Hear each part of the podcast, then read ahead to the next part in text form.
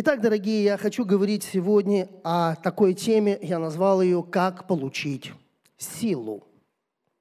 Ну, мы все понимаем, что слово это означает, и я думаю, что многие верующие люди хотели бы быть сильными в Боге, сильными в духе, иметь такую же силу, как имели пророки древности.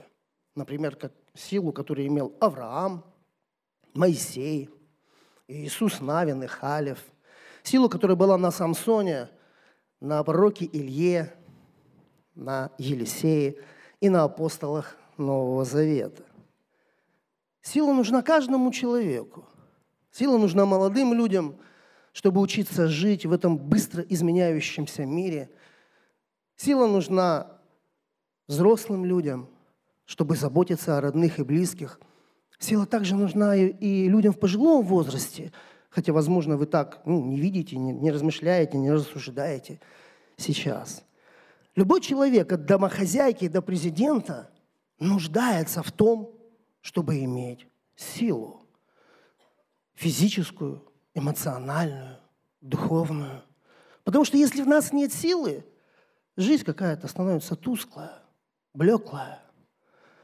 Мы становимся бессильными, и бессмысленная жизнь у нас. Ну, согласитесь, друзья, какой смысл ставить цель и размышлять о том, как изменить свою жизнь, если у тебя абсолютно нет никакой силы сделать это? И хочу сегодня, друзья, предложить вам эту тему для размышления. И хочу пойти, предложить вам четыре направления или четыре ключа для этого. В Псалме 61, в стихе 12, царь Давид говорит так. «Однажды сказал Бог, и дважды слышал я это, что сила у Бога». Не знаю, как вы, друзья, но я бы хотел иметь силу, которая была на царе Давиде силу, которой он побеждал великанов. Я бы хотел иметь силу, которая была на апостоле Павле, когда он избитый в цепях был брошен в тюрьму, но продолжал славить Бога. И тюрьма разрушилась. Я бы хотел иметь силу, которая была на апостоле Петре, тень, падающая тень, от которого исцеляла больных людей. Апостол Павел в первом послании Коринфянской церкви 4.20 пишет так. «Царство Божие не в слове, а в силе. Как нам найти силу? Как получить ее? Где бы нам найти это место, где мы могли бы ее взять? О, если бы мы знали, вот, наверное, уже были там. Или, по крайней мере, стояли бы в очереди. А некоторые, наверное, даже опоздали бы. Верующие люди понимают, ну или должны понимать, как мне кажется, что сила, настоящая сила, она у Бога ни у начальств, ни у правительств, ни у обычных, но сильных, крепких людей сила у Бога. Это не означает, конечно, что у нас с вами вообще нет никакой силы. Но наша сила в сравнении с Божьей силой очень маленькая. Не только твоя или моя сила по сравнению с Божьей силой как ничто. Писание говорит, что все народы в сравнении с Его силой, в сравнении с Ним – как ничто. В Писании написано, что Бог делает то, что Ему угодно. И никто не может остановить это, никто не может прекратить это, никто не может противиться Ему. Как получить силу? Если все это знаю, если я это понимаю, если я так чувствую, как мне найти возможность получить силу от Бога. Где бы, знаете, мне найти этот разъем, чтобы я подключился туда, и вот это божественное электричество, оно просто вот вошло в меня. Как бы это сделать, друзья? Для этого я хочу показать вам четыре направления, предложить вам размышлять на, четыре, на четырьмя направлениями. Первое – эта мысль записана у апостола Павла – Послание к римлянам 1.16. «Ибо я не стыжусь благовествования Христова, потому что оно есть сила Божья к спасению всякому верующему, во-первых, иудею, потом и елену». Давайте скажем вместе. Оно есть сила Божья. Друзья, знаете, вот иногда разговариваешь с верующим человеком, а он как бы как потух внутри – Знаете, в нем как будто силы нет. Нет силы противостоять злу, какому-то греху. Нет силы жить в победе. Спрашиваю у него, как у тебя дела, дорогой? В чем ты? Где ты? Да нормально. Знаете, по этому ответу понимаешь, что ничего нормального нет. И вот мы иногда находимся, к сожалению, в таком состоянии. Я думаю, верующие люди хотят видеть чудеса Божьи. Ну, я не знаю, как вы, но мне кажется, что все хотят это видеть. Вы знаете, нам эта весть, она нравится очень.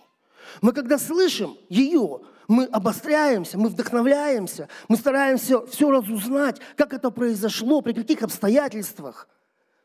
Еще больше нам, наверное, интересно и вдохновляет нас, когда Бог нас, лично нас использует, наши руки, наши уста для того, чтобы явить какое-то чудо. Если вы хотите видеть чудеса Божьи, вам нужно благовествовать. Дорогие, потому что это самая главная цель Бога на земле. Это самая важная весть, которую Господь хочет донести до всего человечества, до каждого человека. О том, что есть выход, есть спасение. Для Бога нет ничего наиболее важного. Поэтому, когда мы говорим эту весть, Господь сопровождает, подтверждает наши слова чудесами и знамениями. От первой проповеди Евангелия, как мы помним, спаслось три тысячи человек. Разве они спаслись от умных речей апостолов? Нет. Сила Божья была на них. Если ты хочешь видеть эту силу, тебе нужно благовествовать. Когда Дух Святой касается человека, слепые начинают видеть, хромые ходить прямо, глухие начинают слышать. Однажды у меня была история, я когда готовился к этому слову, я вспомнил ее. Однажды я поехал в командировку, в рабочую командировку со своим начальником, прямой мой руководитель отдела, где я работаю. Это была трудная командировка, мы несколько дней были в другом городе, у нас было огромное количество различных встреч и переговоров, и каждый день вечером мы собирались для того, чтобы все обсудить, ничего не забыть и наметить планы на следующий день. Вы знаете, я вот чувствовал по, по разговору, я нравлюсь ему, ну просто как человек, да, вот так, так бывает. В первый же день я почувствовал, как Дух Божий сказал мне внутри, скажи ему, откройся не получилось. И, и, и во второй вечер произошло то же самое. И знаете, я, я как-то вот собрался так, вроде бы и время позднее, и расходиться пора, и разговор мы заканчиваем, а он не заканчивается. И то у меня вопрос, то у него вопрос, и уже поздно. я понимаю, Господь держит, пока я не скажу. Я открылся ему. Знаете, как будто просто небеса опустились в это помещение. Как будто сам Иисус просто сел с нами рядом. Было такое сильное Божье присутствие. Было слезы у меня в глазах, и у него. Он не покаялся. Но я видел, как Дух Божий просто касается сердца этого человека. Когда мы вернулись и продолжали работать вместе, все это время, пока мы работали вместе, у нас были особые доверительные отношения с этим руководителем. Позже, когда он увольнялся, он рассказал всем руководителям на предприятии, где я сегодня работаю, обратите внимание на этого человека. Братья и сестры, конечно, мы благовествуем не за похвалу, но для меня это был особый знак в моих отношениях с Богом. Я послушался. И я верю, что что-то было посеяно в сердце этого человека. Итак, дорогие, первая мысль или первый ключ – Хочешь видеть силу Божию – благовествуй. Хочешь иметь силу Божию – говори Евангелие. Вторая, вторая мысль, второе направление, которое я хочу сказать. Оно записано во втором послании к Коринфянам, 12 главе, в 9 стихе. «Но Господь сказал мне, довольно для тебя благодати моей, ибо сила моя совершается в немощи». Давайте скажем вместе. Сила моя совершается в немощи. Друзья, это, может быть, звучит немного нелогично, но Богу не нужна наша с вами сила. Скорее, она будет нам мешать, когда мы делаем дело Божие. Несмиренный человек с необрезанным сердцем но с сильным и волевым характером может причинить много бед и себе, и другим людям. Я хочу привести вам один пример из Священного Писания, который записан в первой книге Царств, в 22 главе. Это история о том, как царь Саул искал, Давида, как он бежал за ним, гнался за ним, и он пришел в город Номбу, где он разговаривал со священниками, которые помогли Давиду. Я прочитаю несколько стихов, с 17 стиха по 19. «И сказал царь телохранителям, стоявшим при нем, «Ступайте, умертвите священников Господних, ибо и их рука с Давидом, и они знали, что он убежал, и не открыли мне. Но слуги царя не хотели поднять рук своих на убиение священников Господних. И сказал царь Доику, «Ступай ты и умертви священников». И пошел Доик и Думиянин, и напал на священников, и умертвил в тот день 85 мужей, носивших льняной эфот. И Номву, город священников, поразил мечом, и мужчин, и женщин, и юношей, и младенцев, и волов, и ослов, и овец поразил мечом. Какая трагедия. На царе Саула была сила и власть. Как неумело он распоряжался этой силой. Как много невинных людей погибли от его необдуманных решений. Только потому, что его зависть и ненависть к Давиду не давала ему покоя. Братья и сестры, у каждого из нас есть слабое место. Каждый человек в чем-то немощен. Есть место, в котором ты постоянно борешься и как будто никак не можешь победить. В моей жизни для меня это финансовая сторона. И вроде бы, знаете, не лодырь, и успех есть на работе, и вроде получается что-то. Но вот так, чтобы прорыв пришел в эту сферу, вот такого нет. Первое послание Коринфянам 1.26. Посмотрите, братья, кто вы призванные? Немного из вас мудрых по плоти, немного сильных, немного благородных. Братья и сестры, вот я не всегда был верующим. Вот было время, когда я жил без церкви, без Бога, без веры. И у меня был какой-то мой земной путь. И знаете, и успех какой-то свой был, и работа была ответственная, и люди доверяли, и финансы. И знаете, мне в, том моем, в той моей жизни, мне Бог был не нужен. Ну, вот я как-то сам привык с трудностями справляться. Ну и, собственно говоря, как-то справлялся с ними. Почему апостол Павел говорит, что призванные, то есть мы с вами, немного из нашего сообщества сильных, благородных и мудрых. У меня вопрос, а что сильным, мудрым и благородным Бог не нужен? Или Бог их не хочет спасти? Или Он их не призывает? Конечно, призывает. Конечно, хочет спасти. Тогда в чем вопрос? Они не хотят. Им Бог не нужен. Они решают свои проблемы сами, самостоятельно. Они живут, как понимают. Так и я когда-то жил. Первые годы моего христианства, когда я только-только учился еще жить с Богом и ходить с Ним, как-то я услышал, не так в глаза в глаза, просто услышал, как люди говорят обо мне, братья говорят обо мне. Да, он вечный директор, никогда не смирится. Знаете, это слово попало в меня. Я понял, что со мной что-то не так. Я понял, что мне нужно разбираться с моим характером. Знаете, ну, ну действительно, когда у нас много сил и возможностей, очень быстро и очень часто приходит гордость и превозношение. Друзья, Богу нужен сокрушенный сосуд. Богу нужен человек разочарованный в своей святости, уставший от своей успешности, от своего, своего знаете, самодостаточности своей, без Бога.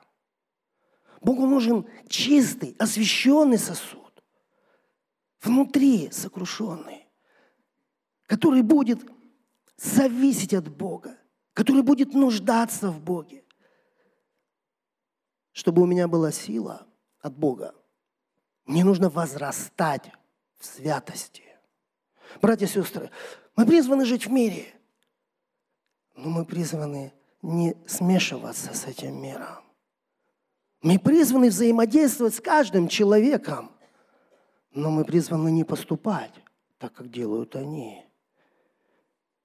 Богу нужен чистый сосуд, такой, который он может взять и использовать по своему усмотрению. И для любого дела, на которое Бог его направит, он даст такому человеку силу, не опасаясь, что человек присвоит потом себе всю славу и тем самым очень сильно навредит и себе, и другим. Нам нужно изменяться в нашем характере. Вот второй ключ или второе направление, о котором я хотел бы говорить. Третье направление, друзья, в книге Неемии 8.10 с английского перевода написано так. «Радость в Господе – сила моя». Давайте скажем вместе. «Радость в Господе – сила моя». А чего люди радуются? Ну, когда все понятно, когда все по-нашему, получается, как мы хотим. Правда? Когда все здоровы, родные, когда дети рядом, когда есть и пища, и питье, и финансов на все хватает. И вот этот список, знаете, его можно еще долго продолжать. Это радость наша. Это радость наша человеческая. Она и очень легко потерять. Вот как только что-то из этого списка начинает выбиваться, мы сразу теряем эту радость. Она очень ненадежна. Она очень недолго может быть с нами. Она очень быстро проходит. Один брат свидетельствовал в церкви, много лет назад это было, я вспомнил этот пример. Он рассказывал о том, как его пытались обмануть на деньги, и он понял это прямо во время процесса. И он говорит, знаете, я стою, так слушаю их, понимаю, что я теряю деньги, и я теряю мир. Вот так все просто. Но как радоваться, скажите, когда, когда совсем не радостно? Когда вокруг тебя слезы, боль, разруха. Чтобы проявлять радость в такие времена, нам нужна вера. Нам нужно научиться высвобождать свою веру. Вера в то, что Бог все видит – все знает. И вот эти трудные обстоятельства, которые мы не хотели там оказаться, но мы там оказались. Мы не хотели войти в это, но мы уже вошли. Что это все равно послужит нам ко благу. Для этого нам нужно исполняться Духом Святым. Когда Дух Божий в нас, тогда мы видим все глазами Божьими. К такой радости призывает нас Священное Писание. Это радость в Господе – это радость от присутствия Божьего, от того, что возлюбленный души моей со мной сейчас. Он здесь. Я слышу его голос. Радость не только в том, что ты или я, мы можем что-то иметь на этой земле, но радость в том, что грехи наши прощены, что беззакония наши покрыты. Друзья, и твоя, и моя жизнь когда-нибудь закончится. И мы предстанем перед Богом. И мы будем стоять перед Ним. Скажите, что будет иметь значение? От чего будет радоваться наше сердце? От того, что мы чем-то владели на этой земле? Как-то жили лучше или хуже? Устроились или не очень? Я думаю, единственное, что будет иметь значение, имеешь ли ты прощение от Бога? От этого будет наша радость. Именно такой радостью мы получаем силу противостоять искушениям и быть победителями. Прежде всего, в своем неверии. Радость Господи – это наша сила жить свято и жить благочестиво. Возможно, не всегда так, но обновитесь в этом. Посмотрите сегодня, где ваш и мой источник радости. Давайте друг другу скажем, не соседу, сами себе – от чего сегодня по-настоящему радуется мое сердце. Братья и сестры, все вокруг будет пытаться украсть у вас и у меня нашу радость, потому что в радости есть большая сила. И если наша с вами радость вот на этом земном, на том, как мы обустроили свой быт, как устроили свою жизнь, нам очень легко эту радость потерять. Если же мы смотрим на Господа, если мы держим в разуме своем то, что Он нам дал на спасение, то, что Он сделал для нас, если мы держим в разуме своем Его обетования, такую радость у нас никто не отнимет. Братья и сестры. Итак, третий ключ или третье направление, о котором, через которое мы можем получать силу Божию, это радость в Господе. Пророк Авакум пишет в третьей главе 17 по 19 стихи. «Хотя бы не расцвела смоковница, и не было плода на виноградных лозах, и маслина изменила, и нива не дала пищи, хотя бы не было, не стало овец в загоне и рогатого скота в стойлах, но и тогда я буду радоваться о Господе и веселиться о Боге спасения моего. Господь Бог – сила моя. И следующее, о чем я хотел бы сказать, следующее направление – это призвание. Братья и сестры, вот к чем, к чем большему призванию нас призывает Господь, к чем большему заданию Он нас ведет, тем Он большей силой снаряжает людей. Я хочу обратить ваше внимание на книгу Судей. В книге Судей есть герой веры, есть человек, которого мы все знаем. Я буду говорить о Гедеоне. Эта история записана в, шестой главе, начинается с шестой главы, она идет дальше. Я не буду ее читать всю, она очень большая, очень интересная. Но прежде чем мы обратимся к Священному Писанию и будем а, читать и размышлять над стихами, над которыми вот я хочу обратить ваше внимание, я предлагаю своими словами, чтобы как-то сократить вот время, рассказать что происходило перед тем, как вот имя Гедеона мы видим в Библии. В первом стихе написано, в книге Судей 6.1 написано, что израильский народ опять отошел от Господа. Знаете, вот это слово «опять», оно очень интересное. Помните, наверное, как в книге «Исход» мы читаем, что первое поколение израильтян, которое вышло вот из Египта, они там ходили по кругу, по пустыне 40 лет, пока все не умерли, по Слову Божьему. И в этом своем, в этой своей жизни по, по пустыне, да, они то, то грешили, впадали в какие-то грехи, то, то переставали это делать. И вот, не знаю, может быть, мы, мы все такие, ну, трудно сказать. Но вот у меня такое ощущение внутри, что вот эта вот история ходить по кругу, она дальше продолжается и в судьях, и в царствах. И вот эта вот одна и та же история, она постоянно повторяется народ жил свято, э, жил в благоденствии, Господь защищал, потом народ от этого всего возвращался и, и грешил, приходило Божье наказание, народ страдал, и Бог давал какого-то героя, который спасал просто людей, и, и, ну, и по кругу все. И вот написано в шестой главе Судей, что народ опять отошел от Господа, стал грешить, и наказание Божье пришло, а, Господь на семь лет предал свой народ в руки мадианитян. Это был большой народ, который приходил с огромным количеством людей, скота, шатров. И написано, что они как саранча просто покрывали всю землю и просто все съедали. Ну, им мало, видимо, было это мадианитянам. Они еще амаликитян с собой брали и какие-то восточные народы. Ну, так уже, чтобы, знаете, наверняка. И, и, и горе было большое в народе израильском. Потому что написано, кушать было нечего. Они просто съедали все посевы. И когда народ, как бы, знаете, вот от этого наказания он как отрезвлел и стал просто вопиять к Богу. Господи, ну как же так? Господь посылает пророка, и пророк все объясняет, почему это произошло. И вот 11 стих, с которым я хотел бы начинать. Стих 11, э, книга Судей, 6 глава, написано так. «И пришел ангел Господень и сел в Афре под дубом, принадлежавшим Иасу, потомку Авиезеру. Сын его Гедеон выколачивал тогда пшеницу в точили, чтобы скрыться от мадианитян. И явился ему ангел Господень и сказал ему, «Господь с тобою, муж сильный». Гедеон сказал ему, «Господин мой, если Господь с нами, то от чего постигло нас все это? И где все чудеса Его, о которых рассказывали нам отцы наши, говоря, из Египта вывел нас Господь? Ныне оставил нас Господь и предал нас в руки мадианитян.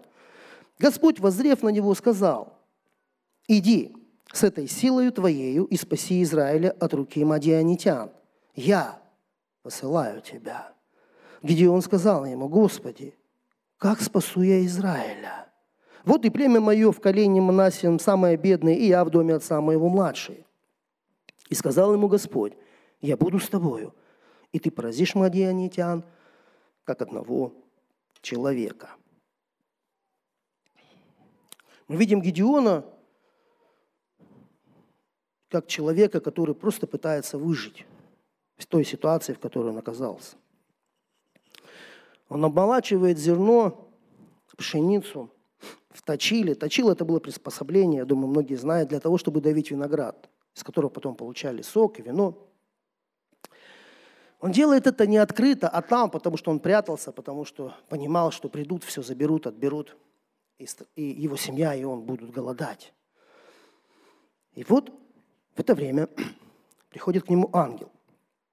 И первые слова, которые ангел говорит – Гедеону после приветствия, приветствую тебя, муж сильный. У меня вопрос. А почему именно так? Почему не просто приветствую тебя, Гедеон? Почему ангел Божий называет его мужем сильным? Почему дальше, через стих, в 14 стихе, ангел говорит ему, иди вот с этой силою твоею. Где здесь сила?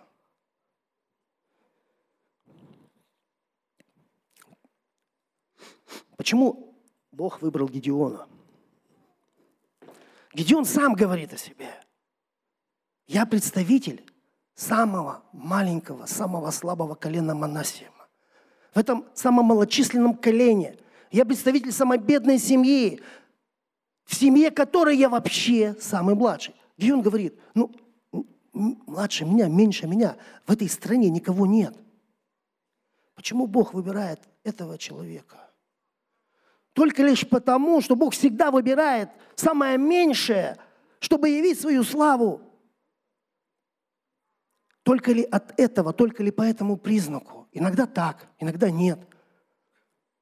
С Давидом было так, с другими нет. С Самсоном, например, не так. Почему Бог выбрал Гедеона? Друзья, чтобы ответить на этот вопрос, нам нужно снова обратиться к 13 стиху. Снова прочитать его. Гедеон сказал ему, «Господин мой, если Господь с нами, от чего постигло нас все это? И где все чудеса Его, о которых рассказывали нам отцы наши, говоря, из Египта вывел нас Господь. Ныне оставил нас Господь и предал нас в руки мадианитян.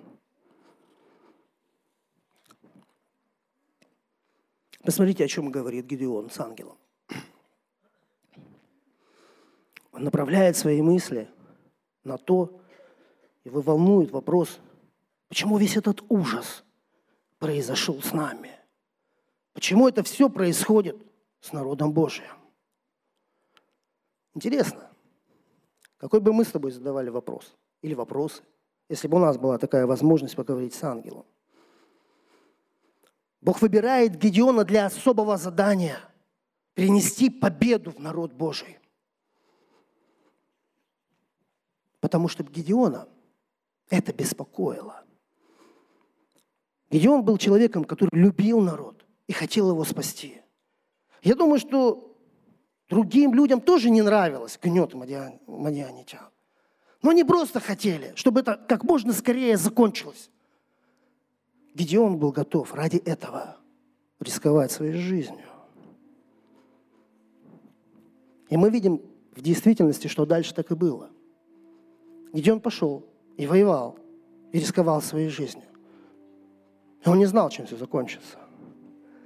И вот в этом желании Гедеона спасти народ, его сердце билось в унисон сердцем Бога через несколько столетий Сын Божий Иисус Христос придет на землю, чтобы отдать свою жизнь за все народы, за все человечество.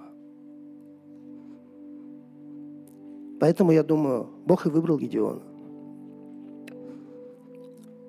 Ангел говорит ему, что он сильный, у него есть сила. Не потому, что Гедеон был сильный, а потому, что он сказал ему, я буду с тобой. я посылаю тебя, и я буду с тобой. Я дам тебе силу. Когда Бог выбирает человека, призывает его на какое-то дело, Он дает ему силу совершить это призвание, совершить это поприще. И чем к большему призванию призывает Бог человека, к чем большему делу Он призывает его, тем больше силы Он ему дает. Дорогие, я говорил вам о четырех направлениях, идя которыми мы можем получить силу от Бога. Давайте повторим. Первое. Сила моя совершается в немощи. Это относится к нашему характеру, который должен измениться.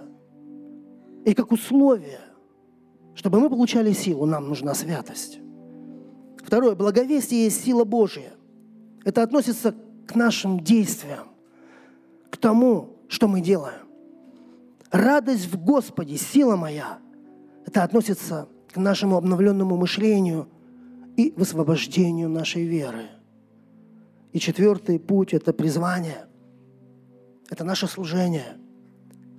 Служение людям, служение Богу, которое открывает доступ к источнику силы, к божественной силе. Интересно, что в примере с Гедеоном эти ключи как-то соединились.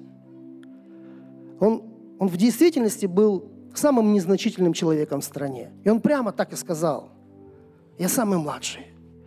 В нем не было никакой гордости и никакого превозношения. Он в действительности был готов действовать. И он действительно совершил то дело, которое Бог ему доверил. Кто-то может подумать, ну это Гедеон, он же герой, герой веры. А со мной как быть? А я не герой. Знаете, мы часто своими человеческими стараниями хотим сделать все правильно. Это, это хорошо на самом деле, хорошее желание. Братья и сестры, но нам нужно получить силу от Бога, чтобы жить так, как Бог ожидает от нас. Нам нужна сила. Какое последнее задание Господь дает своим ученикам перед тем, как ему вознестись? Он говорит им, верьте. Он говорит им, идите, стройте церковь. Он посылает их благовествовать. Он говорит им, примите силу. Деяния святых апостолов, 1 глава, 8 стих. Вы примете силу, когда сойдет на вас Дух Святой. Братья и сестры, мы призваны иметь силу от Бога. Мы Его дети. Кому, как не нам. Бог может ее доверить. Псалом 28, стих 11. Господь даст силу народу своему. Вопрос, как ее получить? Мы знаем, что она у Бога. Мы знаем, что Господь любит нас. Мы знаем, что мы имеем власть быть детьми Божьими. Почему иногда у нас так мало силы? Что с нашим дерзновением не так? Что с нашей святостью не так? В чем секрет? Почему нам не хватает силы?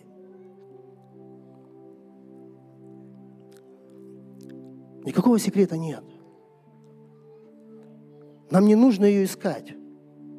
Она уже давно есть у нас, у тебя и у меня. Бог дает свою силу всякому своему ребенку Духом Святым. Она у нас есть. Но нам нужно активировать ее. Говоря военным языком, нам нужен детонатор. Это небольшое устройство, которое дает небольшой взрыв, от которого потом взрывается весь заряд. Нам нужно активировать нашу силу. Образно говоря, нужно поджечь фитиль и поднести его к тому, что уже есть у тебя и у меня. Нам нужно учиться высвобождать нашу силу. Как это сделать? Дорогие, нам нужно получить слово от Бога. Детонатором, который взрывает силу внутри нас, Слово Божье. Нам нужно получить слово от Господа. Если вы посмотрите на жизнь героев веры, на их великие дела и подвиги, которые они совершали, каждый из них получал слово от Бога. Авраам был назван другом Божьим и отцом множества. Моисею Бог сказал, иди и выведи мой народ из рабства. Где он, он сказал, ты муж сильный.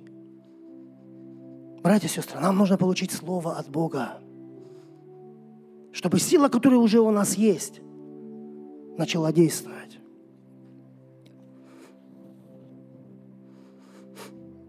Конечно, нам нужно работать со своим характером. Конечно, нам нужно прилагать усилия, чтобы благовествовать. Конечно, нам нужно учиться радоваться в Боге. Но нам нужно слово от Господа. Для этого нам нужно жить с Богом. Ну, невозможно получить слово от Бога, если ты его не знаешь, а он не знает тебя. Нужно прилепляться к Богу. Нужно жить с Ним. Нужно быть послушным Господу и получить Слово от Бога. Не хотел бы вас оставить только с этим, потому что здесь есть ловушка. Некоторые люди, может быть, они так не думают и не говорят, но они так живут. Они говорят, а мне Бог ничего не говорил делать. А у меня нет слова от Бога. Я просто живу. Чтобы получить слово от Бога, нужно быть готовым действовать по Его Слову. Нужно предоставить свою жизнь Богу, как это сделали ученики. Им нужно было только получить силу. И они готовы были идти куда угодно. И с силой, и без сил. Как сегодня в твоей, в моей жизни. Мы готовы к этому. Если я не призван быть каким-то руководителем на каком-то месте, я не могу просто прийти туда и распоряжаться – я не могу там отдавать приказы, у меня нет власти, у меня нет силы.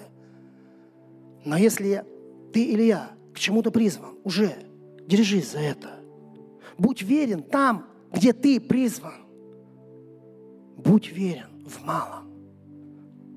Ты призван быть чем-то мужем, чем-то отцом, женой, матерью. Если ты молодой человек, ребенок, ты призван быть сыном в семье или дочерью. Будьте верны в этом малом призвании – и будьте готовы к тому, что завтра Бог, видя вашу верность, даст вам новое задание, большее. Но вы должны быть готовы исполнить его. Тогда Бог даст силу. Тогда имя Божие будет прославляться по земле. Конечно, на этом пути мы устаем. Мы люди, нам трудно. Устают и молодые, и возрастные – Наши человеческие силы очень ограничены. Но Бог безграничен. У Него неиссякаемый источник силы.